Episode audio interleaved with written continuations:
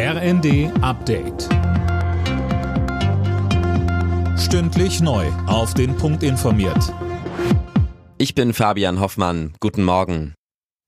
Die Entscheidung zum Preis für das Deutschland-Ticket stößt auf ein positives Echo. Die Verkehrsminister von Bund und Ländern hatten sich gestern darauf geeinigt, dass das Ticket in diesem Jahr weiter 49 Euro kosten wird. Grünen Fraktionschefin Dröge sprach von einem wichtigen Signal für Gerechtigkeit, Teilhabe und faire Mobilität. Auch der Verbraucherzentrale Bundesverband freut sich über das Ergebnis der Verkehrsministerkonferenz.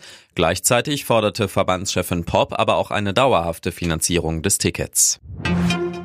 Die Deutsche Bahn bereitet sich auf den Megastreik der Lokführer vor. Vom Konzern heißt es, im Fernverkehr werden längere Züge eingesetzt, im Nahverkehr gibt es starke Schwankungen, was fährt und was nicht. Der Streik beginnt kommende Nacht und geht bis Montag.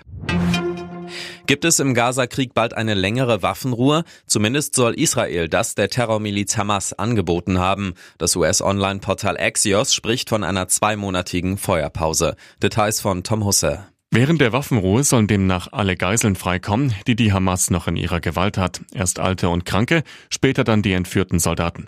Im Gegenzug will Israel palästinensische Häftlinge freilassen. Unterhändler aus Katar und Ägypten sollen Israels Angebot an die Hamas übermittelt haben. Von einem Ende des Krieges ist nicht die Rede. Zuletzt gab es im November eine einwöchige Feuerpause. Deutschlands Traum vom Halbfinale bei der Handball-Heim-EM lebt. Durch einen 35 zu 28 Sieg über Ungarn in Köln hat das DHB-Team weiter alle Chancen aufs Weiterkommen. Spieler des Spiels war Rückraummann Julian Köster mit acht Toren. Er sagte im ZDF. Ja, ich glaube, man hat heute gemerkt, dass wir gut ins Spiel gestartet sind, dass uns gewisse Dinge wieder leichter gefallen sind. Das ist ein erster guter und wichtiger Schritt und darauf wollen wir aufbauen.